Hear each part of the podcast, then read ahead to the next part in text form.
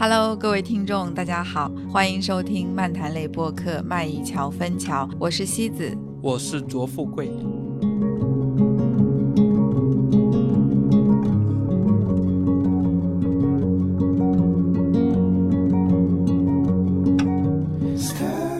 在刚刚过去的五一假期期间，露营相关产品的销售额同比二零一九年增长了五倍。就是玩户外的这块东西，不是原来只是那么一小波，只是户外那个行业在玩，对吧？慢慢的延伸到其他行业。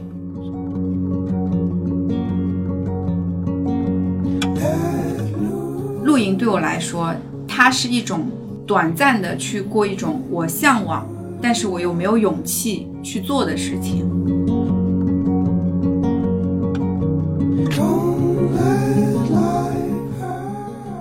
搬家式露营，它是更注重居住的本身，嗯或者是衣食住行的本身，对对吧？它对于那个环境倒没有那么大的追求。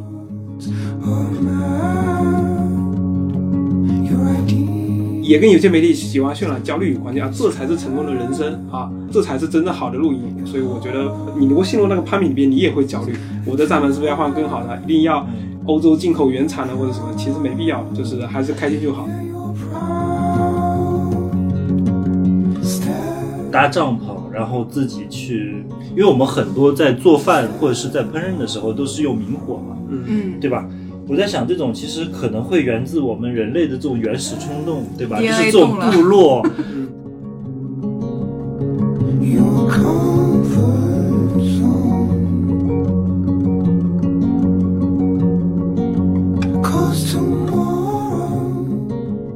嗨，大家好，这一期终于聊到我们的主打系列，就是露营。这次也邀请了一位嘉宾，就是在我的婚礼上没有暴露自己，但是把我给暴露了的猫哥。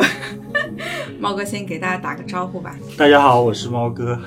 嗯，因为露营是我们的系列节目，在后续的节目中，猫哥也会一起参与节目的录制。如果大家有什么疑问，也可以在评论区留下你的问题，我们会在下期节目中做出解答。如果你觉得评论区不过瘾，也可以添加小助手的微信，加入我们侨民群，微信号会放在节目简介和单集简介中，主播和嘉宾都会在群里解答大家的问题。当然，也有其他的侨民一起聊天玩耍。如果你恰好在江浙沪地区，说不定以后也可以和我们一起去露营哦。那我们都知道，其实从二零二零年开始，露营已经出现了一个井喷式的增长。这边也有几个数据想和大家分享一下。截止到二零二一年的五月，我国注册的露营地相关企业一共有两万多家。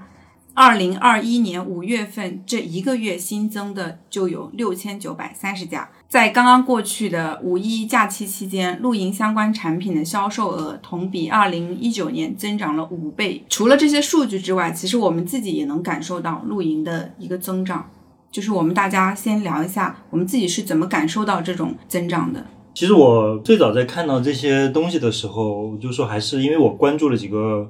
呃，我自己比较喜欢的几个博主嘛。其实我最早看到的像这种 glamping 的，就是呃有一个也是杭州这边的博主，他就是去了那个小杭坑，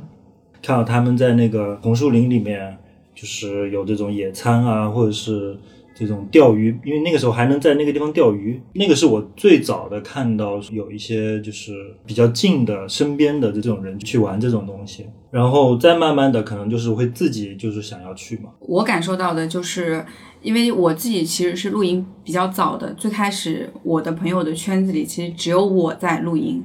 和固定跟我们一起去露营的那几个朋友，其他我是不太会看到的。但也就是从去年到今年，我发现我朋友圈有越来越多的人去露营了，就看大家都有 po 一些照片，而且都很精致，就不是那种说我随便带一个帐篷去住一夜的那一种。那还有就是，像我最早去露营的时候，我发朋友圈，大家的评论基本上都是说哇，好漂亮啊，哇，这个地方好棒啊，比如说会有一些夸赞的话。但是这两年，其实我会收到一些说，哎呀。西子小姐姐，下次可不可以带我去啊？嗯，哎，我也好想去啊！就会，我觉得大家的心态其实有一个变化，就是他们会觉得哦，这个事情我也是可以去做，它已经不是一个那么小众、那么触不可及的东西了。我感受的比较晚，因为你去露营了，你那里碰到也是来露营的人，所以你、嗯你不能通过这个事情来判断说它到底火没火。嗯我这边是有两点，第一点就是我开始留意到一些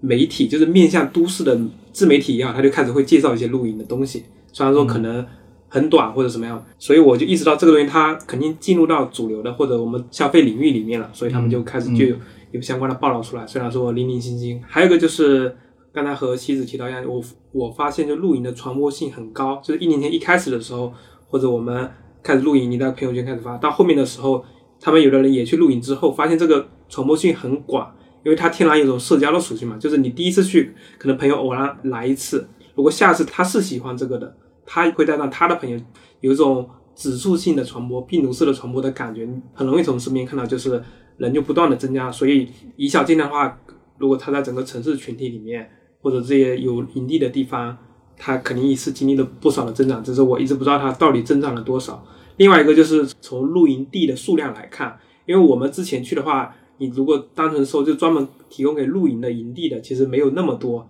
那现在已经明显感觉到，就很多产业也好，商业也好，他们就有很多的露营地给冒出来，就一整套的商业设施正在改进吧，就是开始有这个产业了，而不是一个特别小众的那个东西。就是我我自己还有一个感受，就是不是从露营本身感受到的，而是比如说像嗯优衣库，还有像母鸡这种这种品牌，它其实慢慢的从我记得是从二零年开始，一九年、二零年开始出了一些偏户外的山系，对山系的这种服装嘛，嗯。然后包括后来像原来做家居品牌宜家也开始出一些，比如说庭院的户外的一些产品。其实包括我最近去那阿里那个那个设计周的时候，我发现有一些就是车企，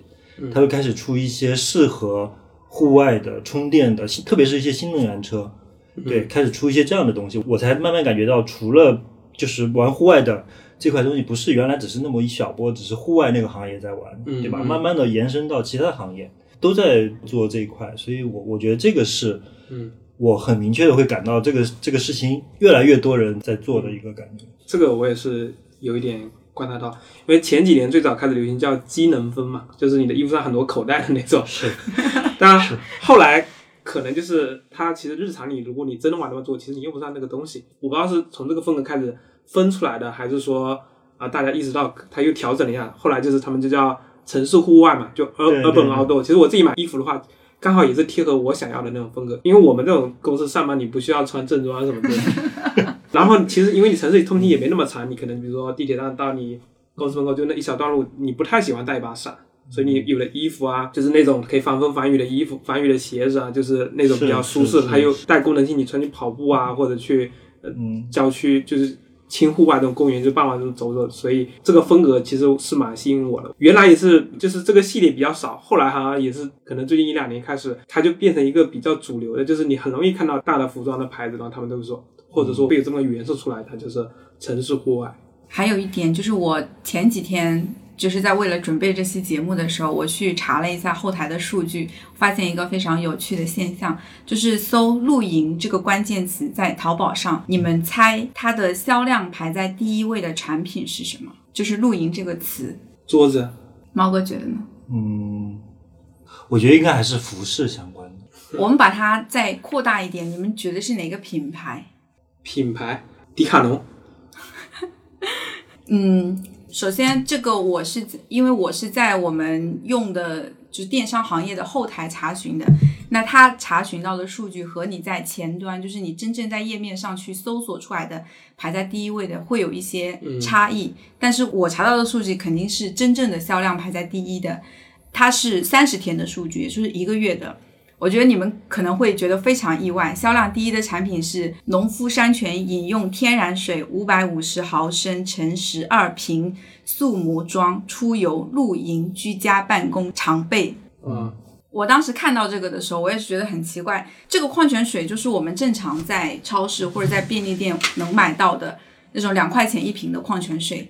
其实农夫山泉的这个矿泉水，它肯定不是主要是拿来给露营的人喝的，就是我们正常大家就会去喝这个水。但是为什么它的标题里面会有“露营”这两个字？其实淘宝它的标题它的限定是三十个字，不是说我可以给标题取一百个字。那这三十个字我要用哪三十个字？对于商家来说，我肯定是优先选择那些搜索量大的词汇拿来用。农夫山泉它已经是作为饮用水行业的头部企业了，但是他依然在三十个字里面用了“露营”这两个字，说明他也意识到说“露营”的这个这两个字的搜索量是非常大的。所以他也要去抢占这部分的市场。那水嘛，其实你什么场景下都可以喝，它也能搭上边。我觉得有一个比较大的原因，就是二零二零年的疫情也推动了整个露营行业的一个发展。因为我们都知道说，在那个情境下面，我们出游的选择范围就变少了很多。首先，我们不能出国；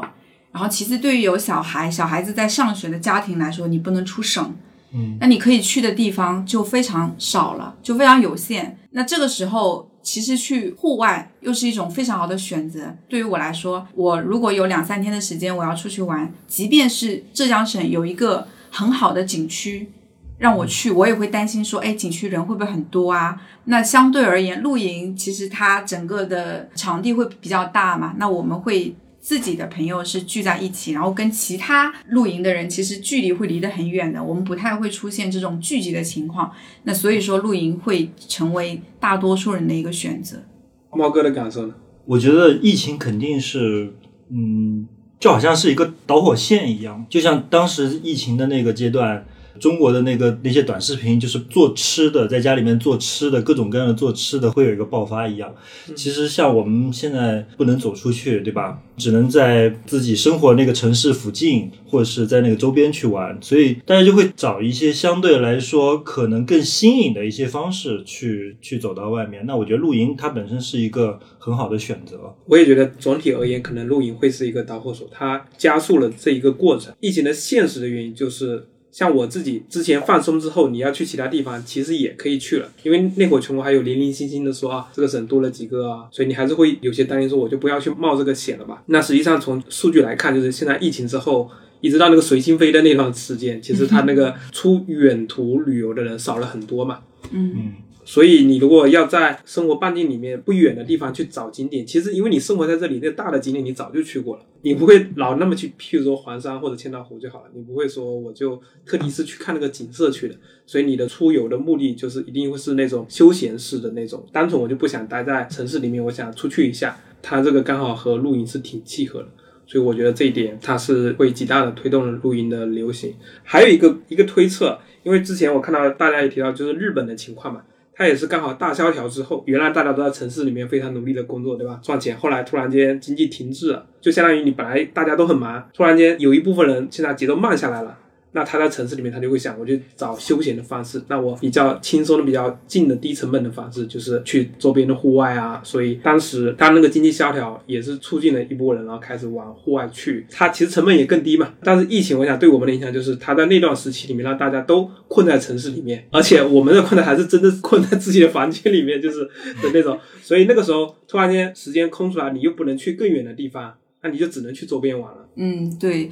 刚卓老师讲到日本嘛，因为我们应该都知道，日本的露营业其实是发展的非常好的，他们有很多非常成熟的露营地，会提供非常全面的配套服务。但是像我们其实早期去露营的时候，基本上都是去一些野营地，卫生间啊，然后饮用水啊这些非常基本的保障其实都是没有的。但是也是我们这两年去露营的时候，去年和今年就会发现它已经出现了非常多那种相对比较。正规的露营地了，可能从整体的服务上离日本还有一点点差距，但是我觉得已经非常接近了。这也就是我前面在最开头提到的，就是我们国家目前注册的这种露营地的企业出现了，也是一个井喷式的增长。那下面我们来讲一下我们自己的露营经历吧。我先说好了。其实我第一次对露营这个东西有印象，我已经不太记得了。第一次去露营之前，我认为它是一个什么样的东西，可能呃非常难描述清楚。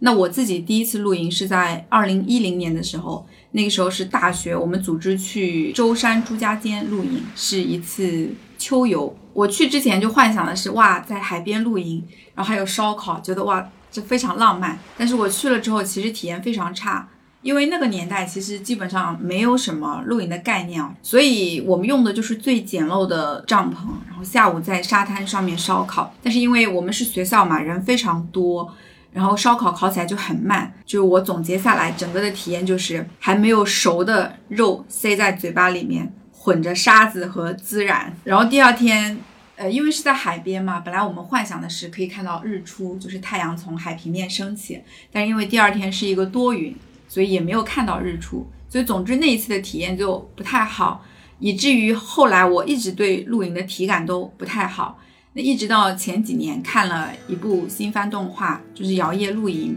而且我当时身边是有好几个朋友都在看这个动画，但是我们互相其实不知道，后来聊天才知道，哎，原来大家所有的人都在看同一个动画。然后就一拍即合，说，哎，要不那我们一起去露营嘛？我觉得我们那一次去露营，可能才能算得上说我真正意义上的第一次露营。而且当时我们一起去的五个朋友里面，有一个朋友他是有参加过很多次豪华露营的，是真的那种非常豪华的豪华露营啊。所以他对这种搞氛围啊、搞逼格啊就很有一套。但是我觉得最开始就是对于露营更多的体验，不会说在于。呃，我要去拍出多好看的照片，或者我要去用多么高级的装备，而最主要的是和几个朋友在一起玩，这才是最开心，这才是最重要的。如果是回到三年前那个时候，你跟我说让我一个人去露营，或者我和卓老师两个人去露营，我一定是拒绝的，因为我觉得露营就一定是要跟朋友一起去玩耍嘛，这个才是核心的。我们最开始其实对露营所有的知识都是从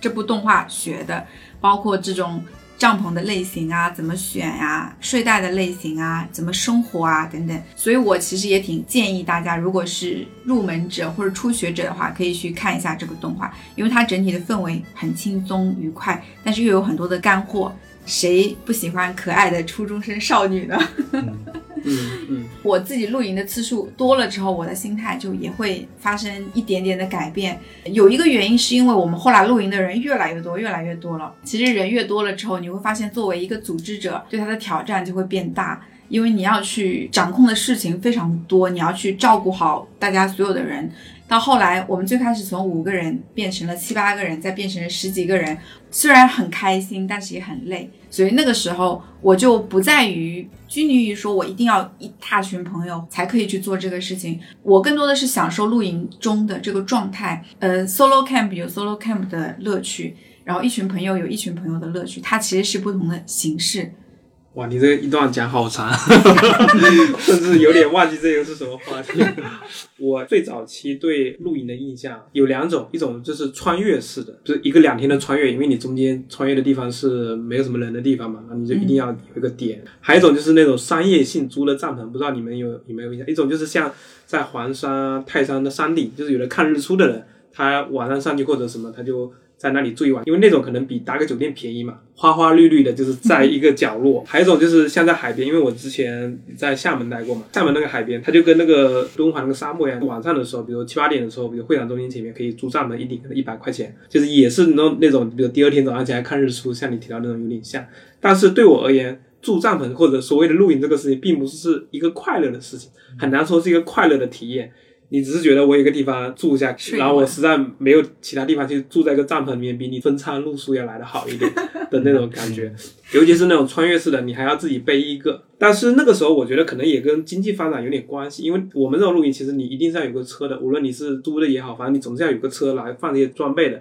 妻子是看了那个摇曳露营嘛，他们很冲动。我本来对露营没有什么特别的感觉，但我的动机是。我一直想在五一的时候，就是不去那些主流的景点，因为它人也多，体验也差。浙江旁边其实它也很多那种小景点嘛，它就似乎有很多可以露营的地方。所以那时候觉得，哎，那我出去的时候在那里露营，那里待几天，刚好也是在浙江这个地方了。所以那个时候我就和妻子一起去了露营。去了之后对露营还是有所改观的。一方面可能也是我们发现了金钱的力量，以前是被金钱所限，一个学生也。没有什么钱来改善。后来有一个人，他先升级了装备，然后你意识到哦，这个装备很有用，所以我们就不断的加钱加钱，然后体验就越来越好。所以本身就是露营这个过程中，对我而言只有这体力上的那一下，就一开始可能你很多东西要搬，但到了那里的时候，整个过程如果不是碰到那种极端天气，还是很享受的，尤其是还可以和朋友在一起。嗯嗯。就是我第一次露营其实是会比较早，我工作的第一年应该是零七年的时候，十几年前暴露了你的年龄。那个时候我们是我的第一家公司嘛，然后我们当时也是有一帮有一帮朋友，就组了一个十十个人的一个团。其实那个时候你知道，就是根本就不叫什么露营或者什么，其实那个时候大家都是称什么，就野外是生存叫驴友。啊，对对对对对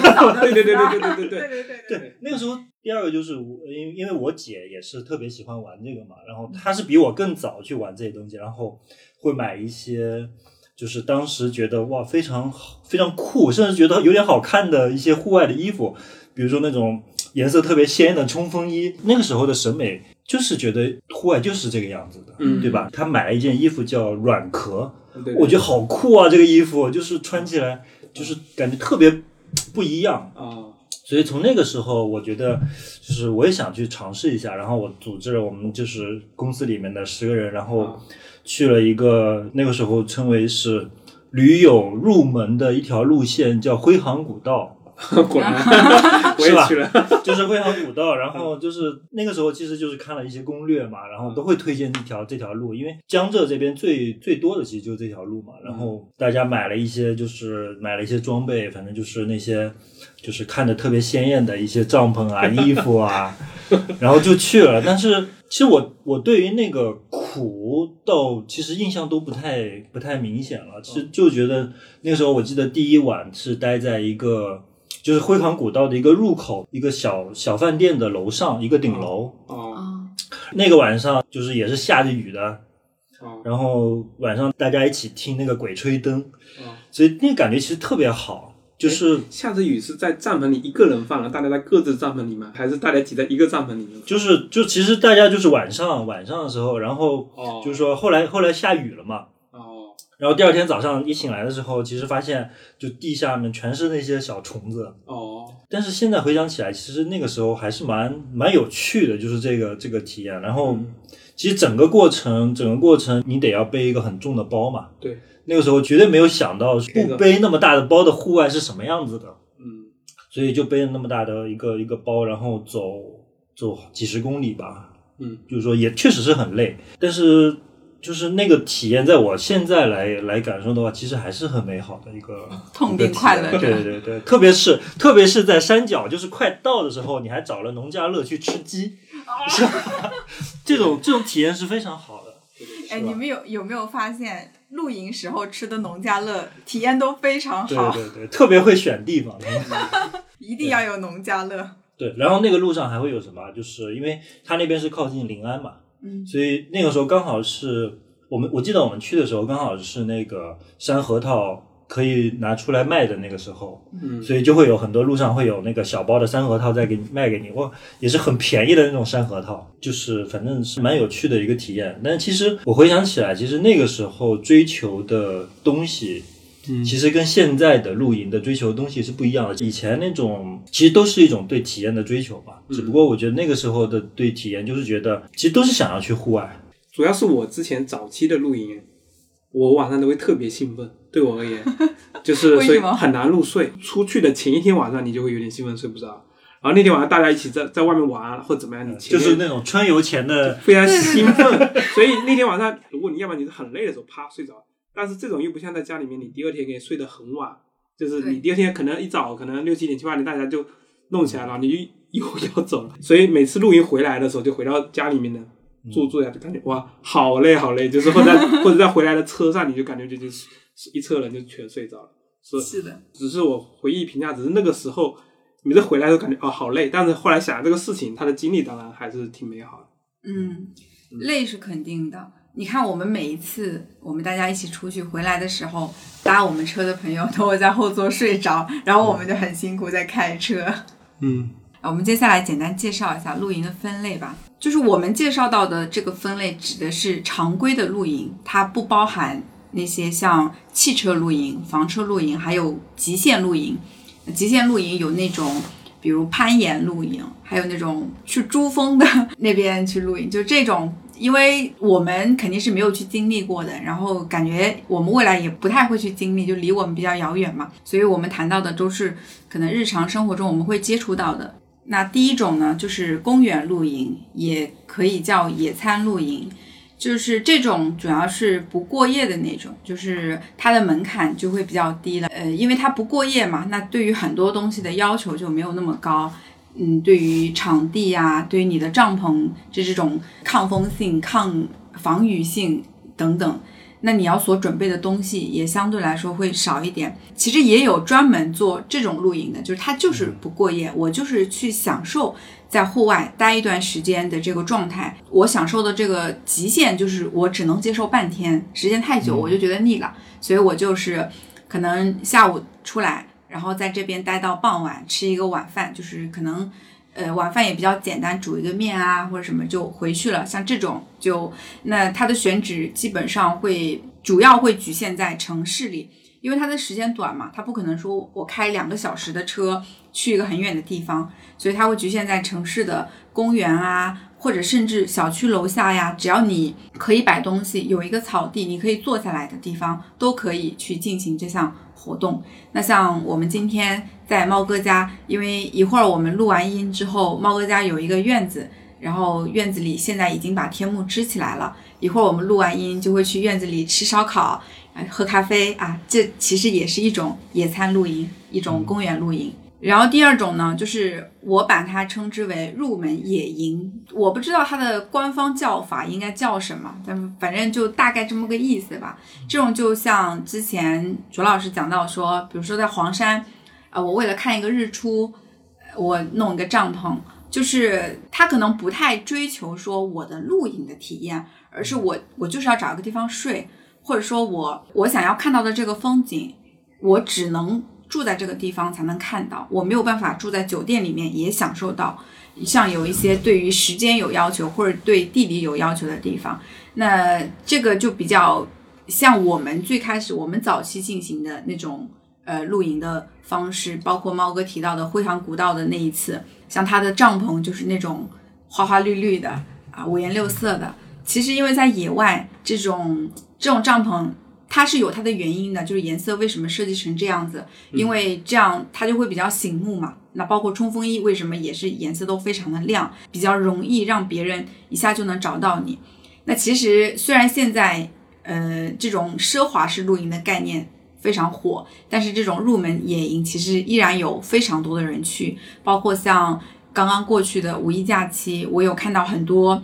呃视频，就有。很多山上啊、景区啊，就是那种密密麻麻的帐篷，就我感觉那个帐篷之间没有任何距离，它那个帐篷也不需要拉风绳，它就是速开的，啪，放在地上就可以了。它可能打几个地钉吧，风绳也不需要拉，所以每个帐篷之间挨得非常近。我感觉这晚上躺在里面，如果说悄悄话，隔壁帐篷都能听到。呃，然后他可能也不追求说我要做什么吃的。或者说，那桌椅、天幕这种东西肯定更没有啦。你想那么小的地方，大家挤在一起，你其实也也弄不开嘛。只是我们第一次，就是最早一八年那一次去天王坪露营的时候，那个山上其实有很多人也是这样子的，有很多人他也是就是没有在那边做吃的，没有吃饭，他就是只是一个帐篷车开到那边，然后睡一一晚，第二天就走了。还有我们上次五一期间，我们去那个山顶，我们隔壁的。那一户不也是这样吗？嗯，他们晚上十点半才到，嗯，都已经黑不溜秋了，然后他们开始搭帐篷，然后就睡觉，第二天一大早就走了。嗯，就以现在还是有这种，下面一种呢叫 B C，B C 它是 Bushcraft 的简写，直译成中文就是丛林生活技能，就是我用三个字来形容，就是全链入。就是他追求的是这种在野外生存，在野外的这种生活的技能，就有点像贝爷，就是那个那个节目，但是肯定没有他那么夸张啦。他吃的，然后还他非常，对他非常极限。但是它的核心其实是在于说探索，就是我去探索野外的东西，然后我要去提升我自己这种生活的技能，我要回归到最原始的生活在野外的那种状态。嗯。这种就是开局一把斧子。对，我想到前段时间有一个朋友在婚礼上送了我们一把斧头，说不定我们下次可以尝试一下 BC。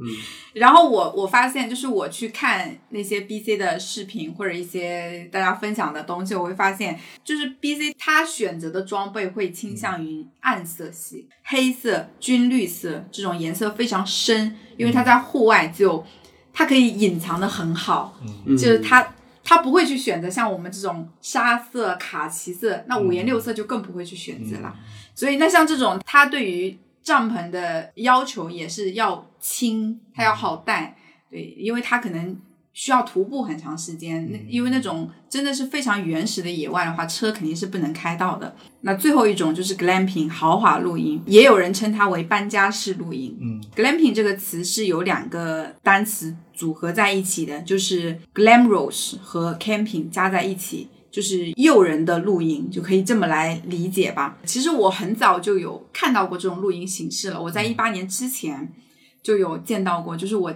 我们露营的那一群朋友里面有一个朋友，因为他们公司就会经常组织这种这种豪华露营，他们是一个设计工作室嘛。那其实我们会发现，就是做这种豪华露营，最开始的那一波人都是像这种人群，像设计师，他们对于美。是有要求的，所以他去露营不会说我就是只是住一晚，或者说我在外面玩一玩，他会去想我要怎么把这个我在这边待两天的这个短暂的生活区域，把它布置的非常完美，把它布置的像一个家，我像一个生活美学家一样去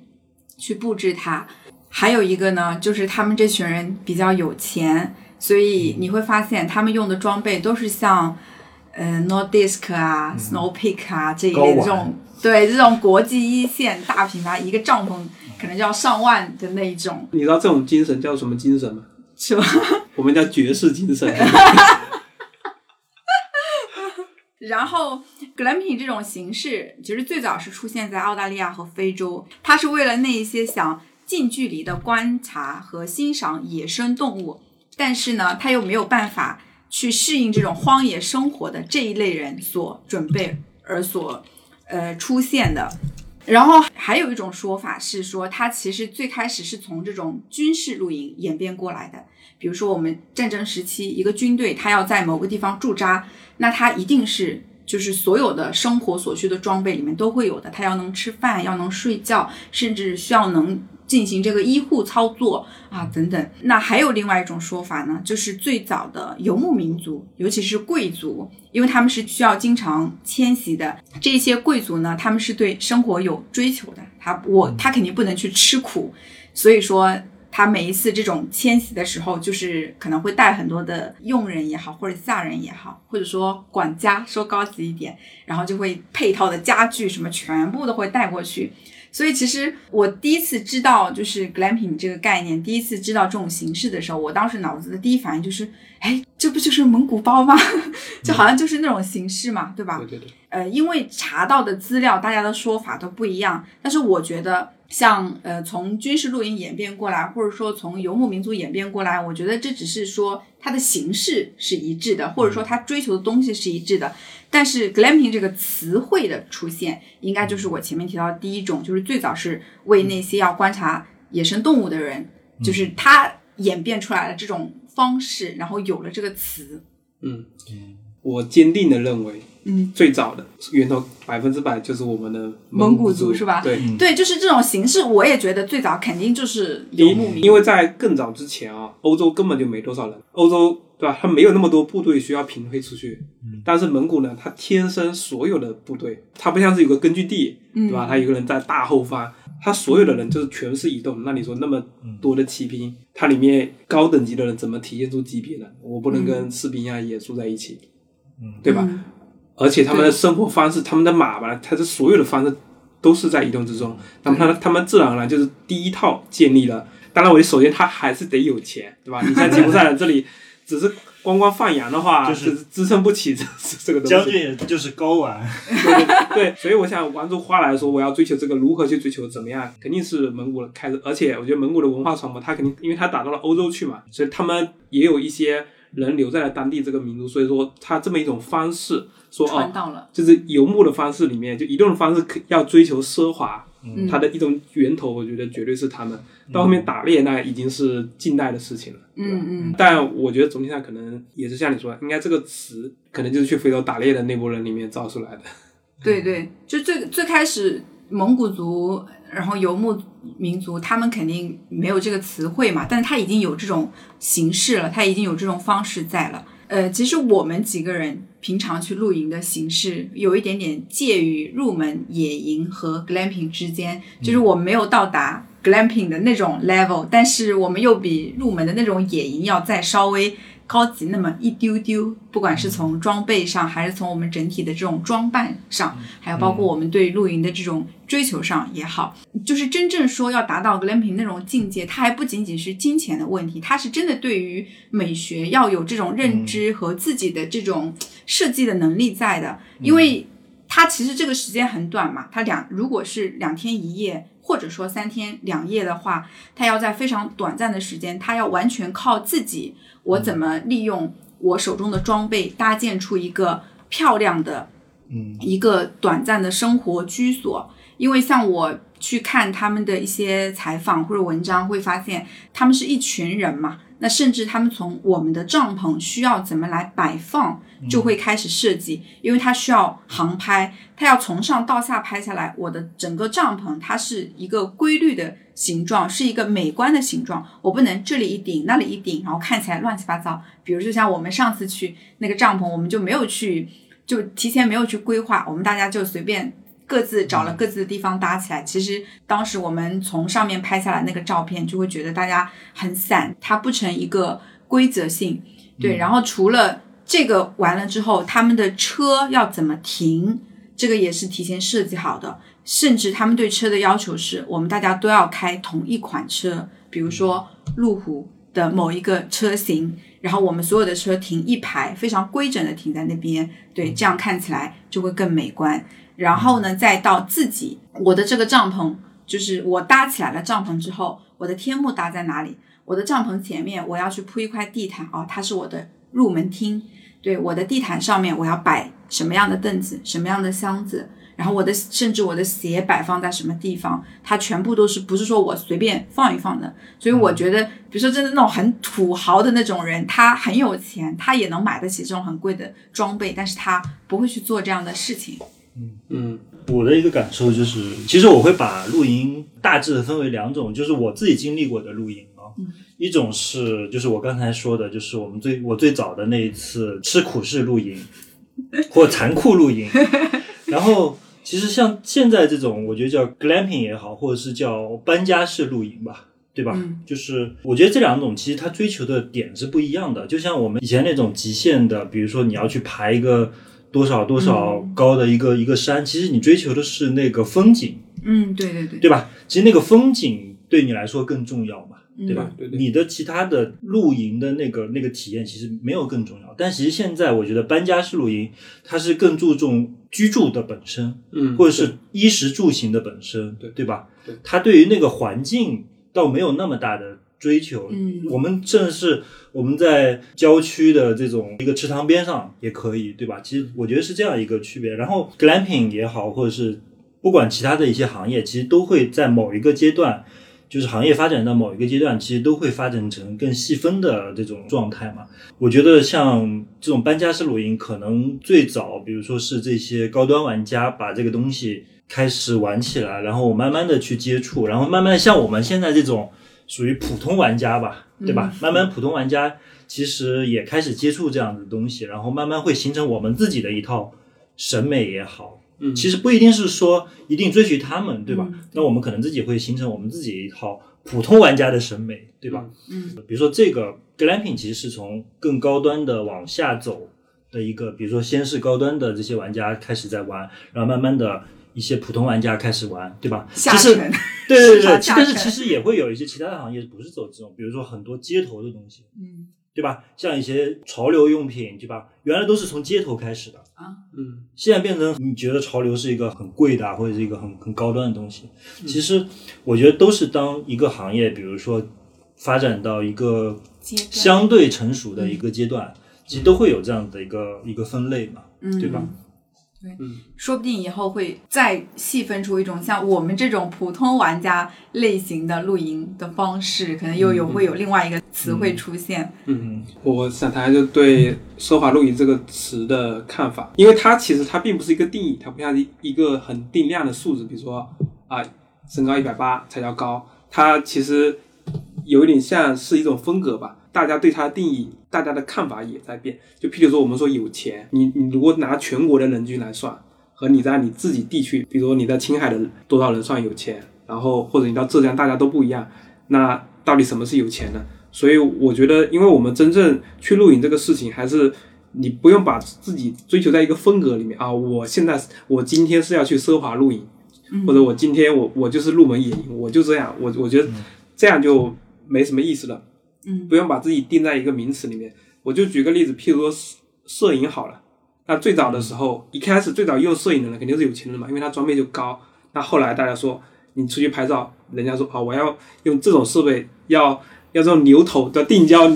变焦牛头啊，这才是真正的摄影。我要胶片，对吧？我要有自己的暗房。现在你拿数码相机，你拿手机也拍的，那你现在说什么才是真正的摄影呢？肯定不是在追求装备这件事情上，所以在追求露营这个事情，它本身，所以我觉得最后是说你在露营这个事情上，你可以，你愿意投入多少事情，让你精神愉悦啊？我就我就我觉得这个事情我就挺开心了。像有的人拍照，他用手机拍拍，他就很开心，他不追求什么其他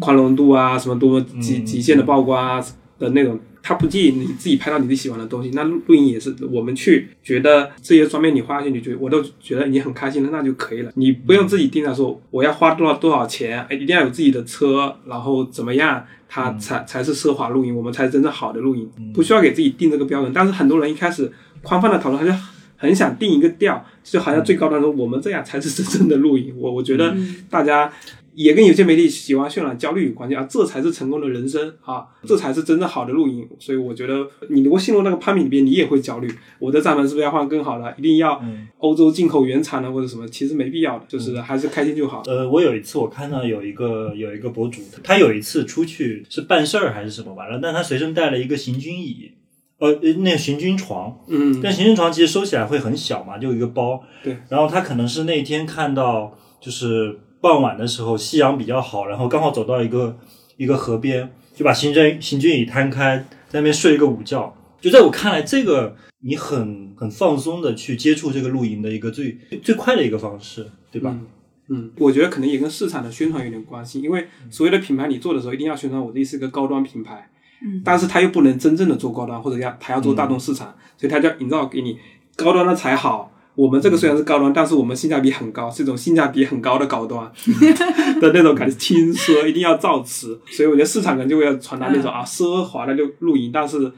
哦，这个不是轻奢，这个是野奢，就这也是有一个专有名词的。嗯，好，对，好，那既然聊到了这里，我想就接下来顺着这个话题聊一下我们为什么喜欢露营，好不好？嗯嗯，我觉得露营对我来说，它是一种。短暂的去过一种我向往，但是我又没有勇气去做的事情，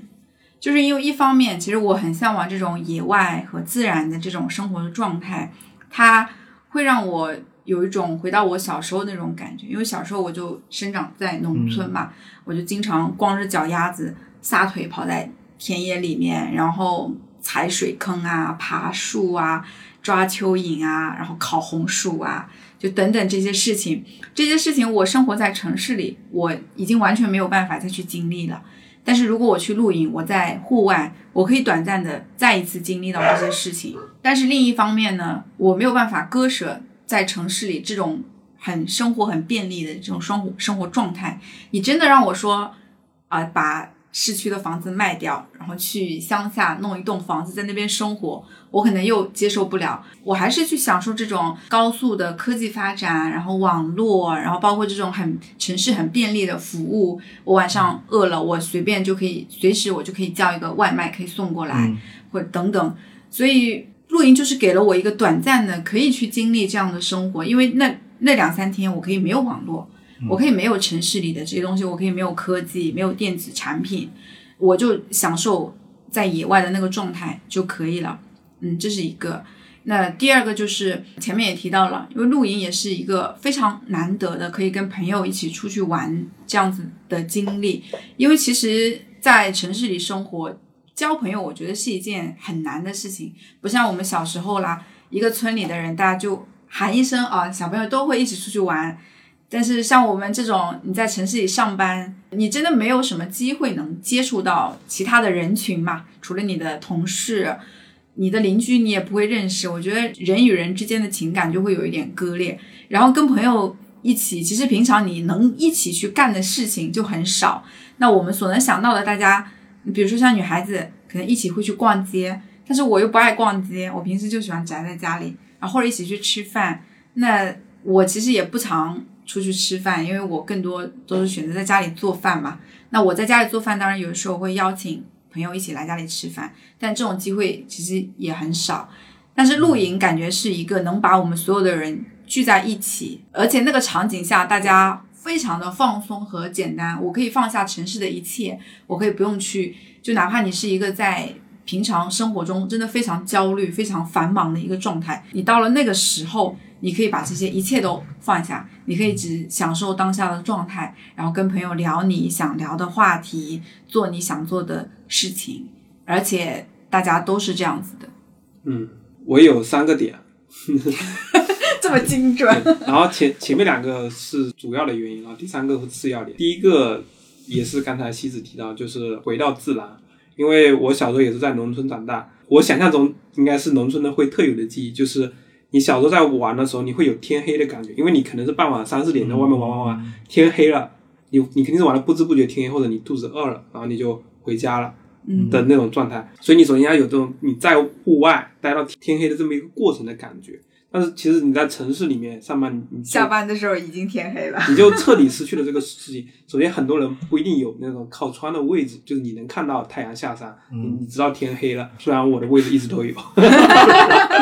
对，然后你在城市里面待久，就是日照或者光线对人的影响，你可能在 DNA 里面，就你在大自然那么多年，就是所以你失去了这种感觉，你在城市里面就变得和自然失去了联系。尤其是我之前像在上海工作，我在人民广场、在静安寺、在徐家汇，就那边，你几乎看不到那种山头，因为它又是个大平原嘛，你你都看不到那些山、那些树，都是路边偶尔那种绿化的那种树，其实已经完全没有自然的感觉了。主要是我。那会儿的生活节奏也快，你可能晚上八九点下班了，所以完全没有接触到自然的感觉。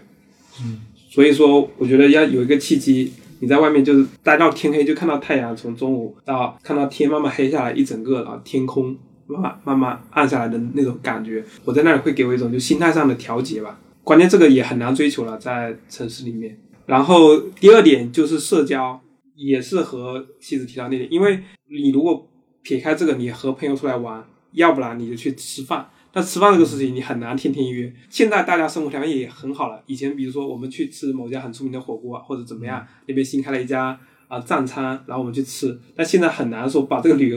说我们去吃个牛排，听说很好，然后大家会过来吃，就是聚在一起的理由很少。像之前他们有期节目说那个剧本杀开始火，也是因为说一个成本很低的社交方式嘛，因为这个朋友都聚人都聚过来。专心致志的在一起玩了几个小时，也是一种很好的性价比很高的方式。那我觉得露营也是一种把朋友聚在一起，开始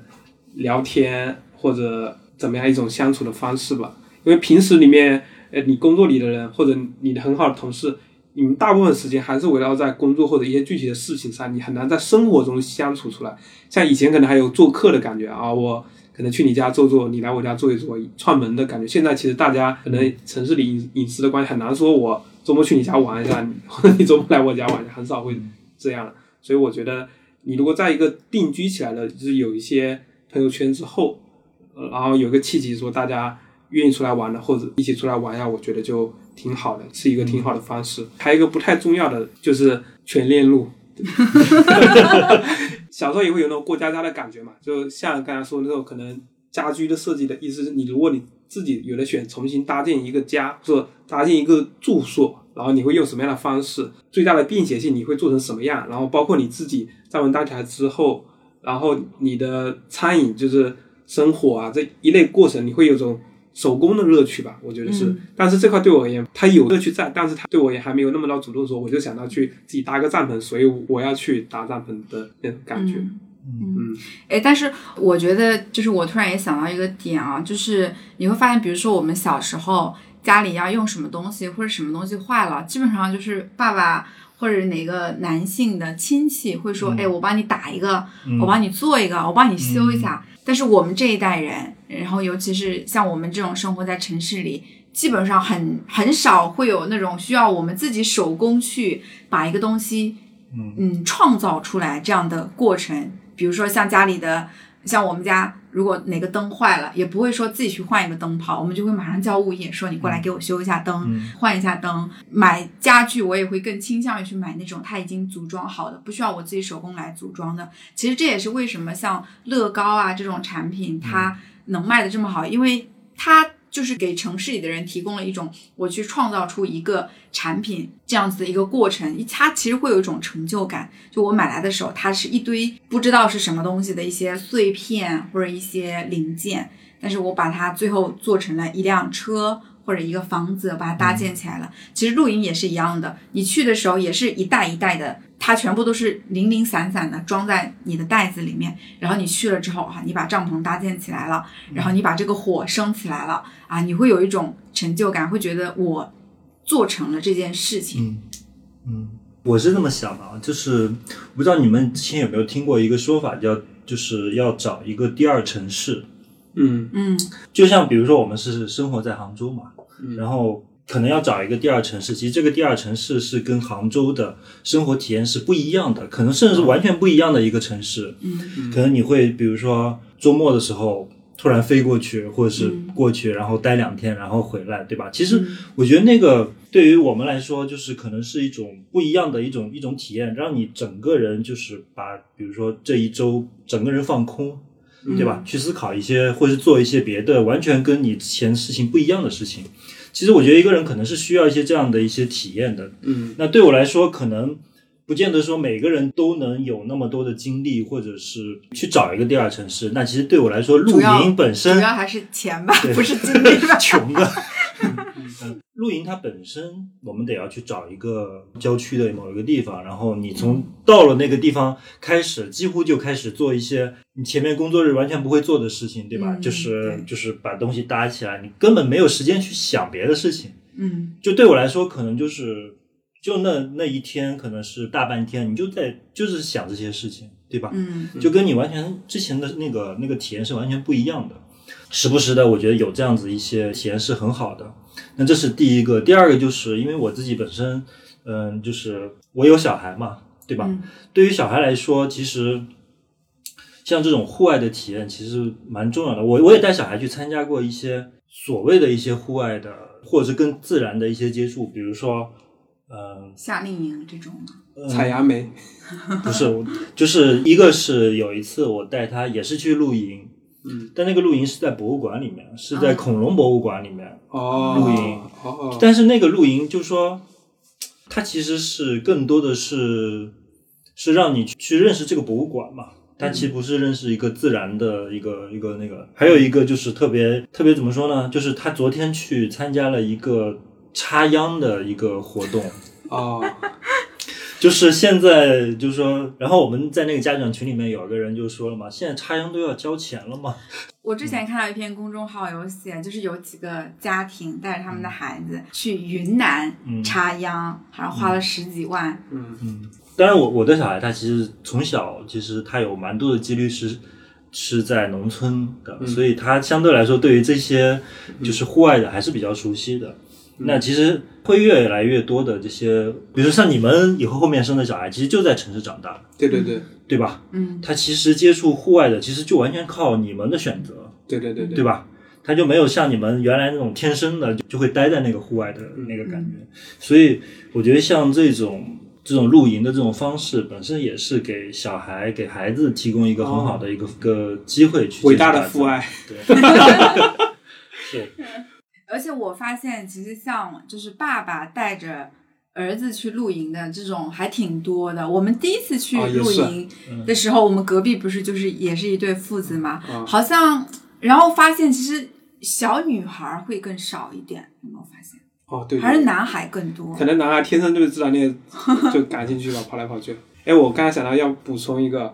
我就突然想到，我小时候不是家里农忙的时候，我爸不是也让我去插秧吗？我之前一直以为他就是真的要让我去干活，我现在意识到，一个小学生二三年级的人，他能干多少活呢？他就是他也能体验一下。就是让我体验一下插秧的感觉。我现在虽然还没有小孩，但是因为我自己在城市里面，我会想到以前农村那些场景，我还挺担心的。我之前第一个担心就是，我们以前的房子不是瓦片嘛，那个下雨的时候不是水不是就是弄不下来。现在城市里面这个下雨的的感觉，其实完全没有那种的啊，感觉。对对对，所以我没有那种水滴下来。而且我们自己画房子不是都这么斜着嘛，就是那种。哎，对，所以我觉得很担心他，他如果尤其是像那种比较密集的 CBD 那种起来，他不知道那房为什么房子是那种尖尖的 那种感觉。嗯我刚才说到那个露营喜欢的，就是还有一种露营，就是那种团建式露营，就是那种投资我们的公司某一家知名的投创投的吧，我不不说名字了，他们也是会把投的这些公司 CEO 每年就在那个就西北那个沙漠里面，就是有点像火人节的感觉，就是嗯大家 CEO 一定要。几百公里到沙漠里面，到舞台搭起来，大家好像团建一下，然后汇报一下各自拉练，对，所以汇报一下各自公司的财务状况。或者大家交流什么一下，看一下思考一下自己公司未来的业务方向嘛，大概是那种。因为我刚好也看到，就是那期三联的那个杂志里面，它的标题里面一个就是一夜乌托邦。嗯，如果你人多的话，如果这个地方之前没有人嘛，确实就像是你自己造了个城市，大家自己的家住所围绕着这里，嗯。篝火啊什么都有。然后过了两天之后，它就又恢复到自然的样子，所以它是、听起来就挺挺浪漫的这种感觉。嗯。因为我之前不知道是不是互联网的人特别喜欢整这些，像我们原来互联网在美国那就很很出名叫火人节嘛，嗯，它也是在沙漠里面，但是它那个成本高一点啊，它就是用那种比较容易搭建那些板或者什么，就是硬生生搭了一个社区出来，估计大概有一千个人或者五千个人，大概卖有点像音乐音乐节一样，那边也有表演，就是五千个人的，啊，你自己在里面搭搭出一个社区，然后它就只存在七天嘛，然后七天之后好像是一把火烧了，还是把它拆了，我也我也不是特别清楚，也许应该是烧了吧，所以当时觉得特别浪漫，但是一座凭空生出来一个城市，按照我们现在心你心里的状态把它搭做一个城市，嗯，或者你的一个住所，然后七天之后消失掉，然后你的街坊邻居全部都消失掉了。想一想那个露营，如果人多的话，它也有一种这么一种浪漫的感觉在里面。嗯，不知道会不会有人追求的是这个？呃，我看到那个杂志里面讲，他那个人去沙漠的话，他就有这么点感觉。嗯，我觉得还有一种感觉就是，我我有的时候我会去，就是我想到这种搭帐篷，然后自己去，因为我们很多在做饭或者是在烹饪的时候都是用明火嘛，嗯嗯，对吧？我在想，这种其实可能会源自我们人类的这种原始冲动，对吧？就是这种部落嗯部落的这种原始冲动。因为我我发现，就是我们在在露营的时候，像很多的交流，甚至不是我们自己的这些啊，嗯。包括还有我们不认识的那些，其实这种交流是就是很怎么说自然。很自然，对对对，就是很自然。大家借点东西啊，或者是对对对，你过来尝一尝，是对对对，我觉得会会比你在城市里面感受的会温暖很多，对不对？信任感啊，连接，对不对？对对互联网只叫连接。这个其实，其实你想，像我平常在城市里，如果我去一个城市旅游，我如果想要去问路，我都会非常胆怯，我就不好意思，就好像你跟人之间的交流变得非常困难。但是到了户外之后，你看我我们去露营这么多次，其实经常会有人过来说，哎，你们那个锤子能不能借我们用一下？哎，你们有没有什么东西？或者像，尤其是我们呃一八年那一次去天荒坪，我们跟我们隔壁的那一对父子，其实之前完全不认识嘛，但是那个晚上我们就一直都在一起玩，我们吃的东西就会去说，哎，你要不要吃？他那个时候有带红薯，那时候我还我们还没有意识到。点了篝火要烤红薯这件事情，然后是从他那里知道烤红薯所以是把人会拉得更近，对不对对对，确实这点还挺特别的。对而且它有点不一样，像譬如说我们去旅游啊，就旅行的那种，就一段穿越啊，它其实那个里面你你会记住这个人的，就是你会因为你跟他两个人需要建立一种更深的信任，就是互相帮助。比如万一，比如我假设我丢上你，你会来救我的那种感觉。像像这种露营式的这种，你会有有一层信任在，但是你完全不会关心对方的身份，说啊你是谁，我们后后面之后再一起约，大家都默认为、啊我们就是现在是街坊邻居，就这一段时间，那我们萍水相逢。对有这种邻居的信任在，对，嗯，嗯嗯但是也不用更深一层。了，嗯。嗯我觉得这可能是因为大家同样来做这件事情，你会觉得我们是同类人，所以就更容易建立起这种信任感。就好比说，你有一个不那么大众的喜好，然后你发现有一个人他跟你有同样的喜好，你天然距离就会跟他拉近。感觉大家都是连接上了同一个路由器。对对对。